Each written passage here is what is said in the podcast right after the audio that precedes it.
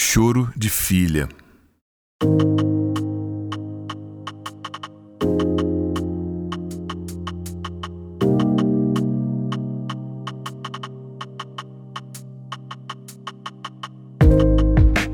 Eu sou Eduardo Lakshevitz e essa é a minha segunda chance.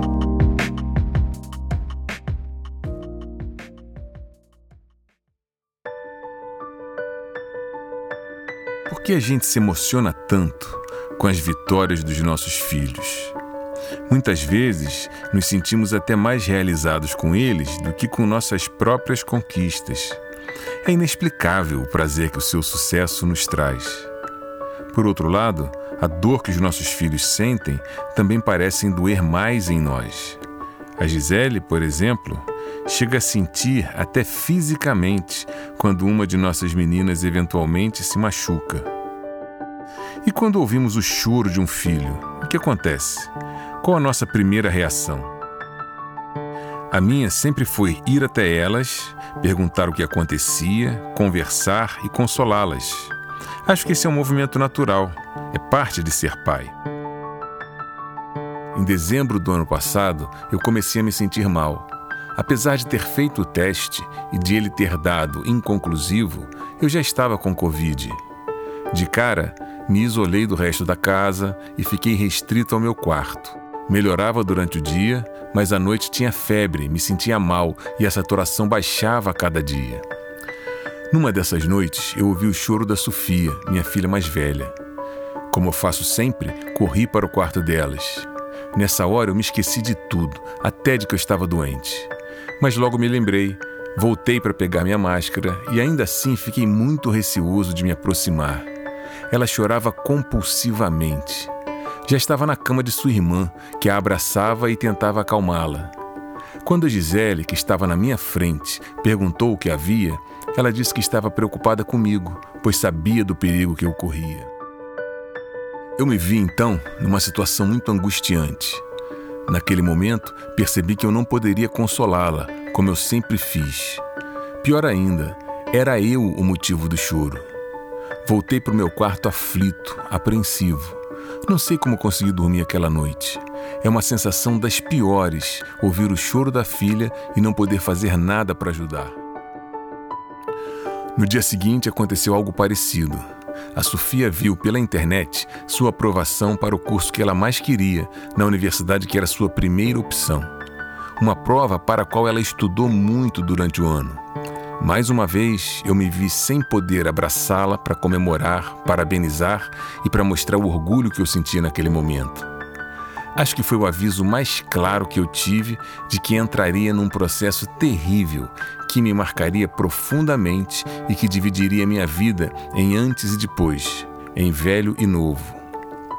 Isso se confirmou logo a seguir, quando fui internado numa UTI, já com os pulmões extremamente comprometidos. Lá no hospital vivi momentos de muita incerteza.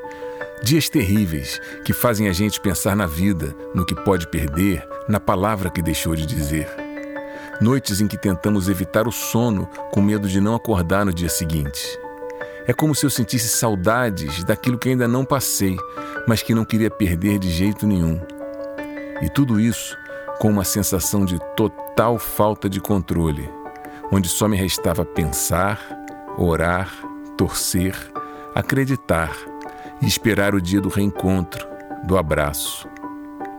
Aquelas duas cenas que passei com a Sofia não me saíam da cabeça. Acho que o meu maior medo era a possibilidade real de não poder mais presenciar o crescimento das minhas filhas e de acompanhar seus desafios, vitórias e angústias. Hoje consigo lembrar claramente de momentos daqueles dias tão difíceis em que eu pensava e avaliava a vida que tinha levado até aquele instante. E também de outras horas onde planejava o que faria quando saísse daquela situação, quando voltasse para casa e para a vida cotidiana. É comum ouvir que nossas prioridades mudam depois de uma experiência como a que passei com essa doença terrível. Acho até que isso faz sentido. Mas quando penso nessas meninas, acho que minhas prioridades não mudaram. Ao contrário, elas se intensificaram. Sofia e Luísa são meninas diferentes em seus gostos e jeitos e lidaram com a situação de formas diferentes.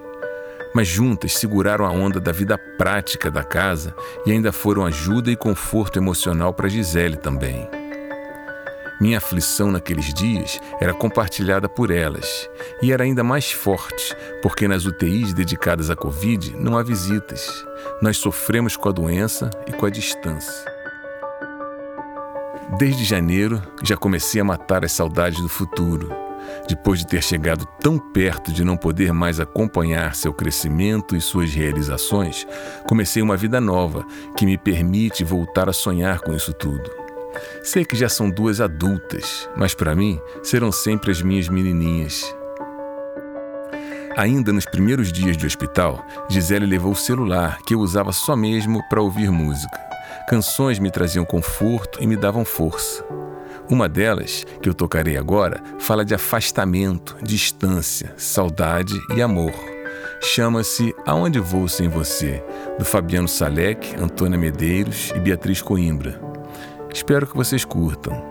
Até a próxima.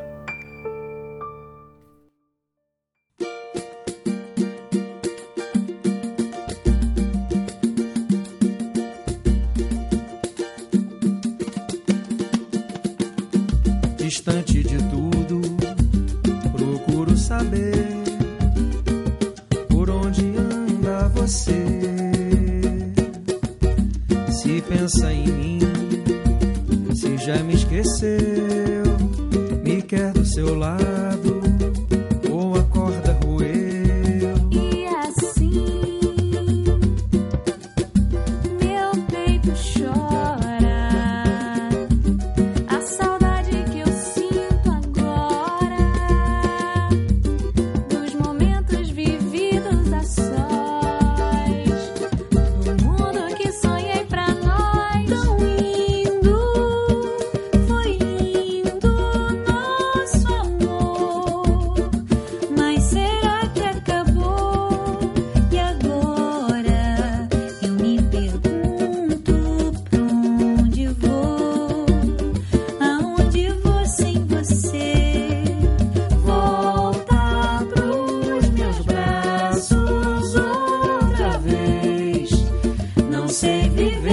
assim.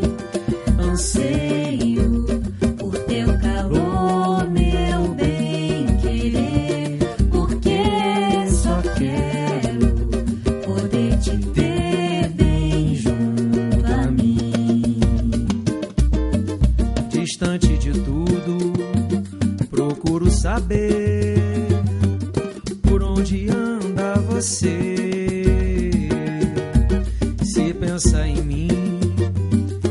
já me esqueceu. E me quer do seu lado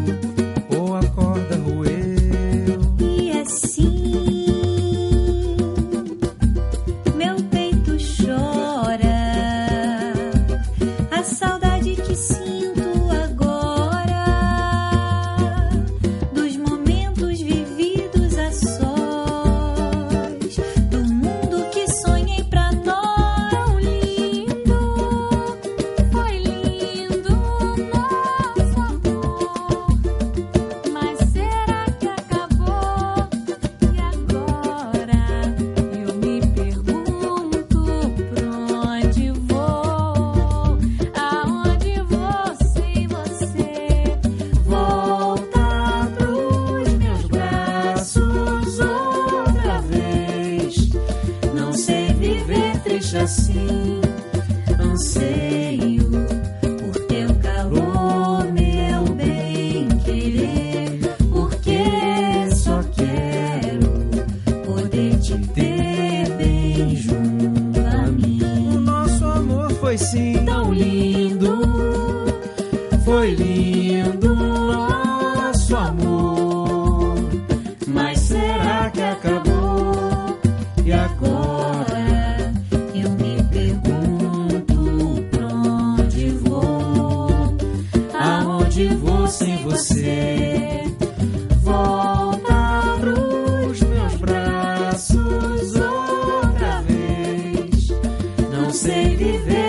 see.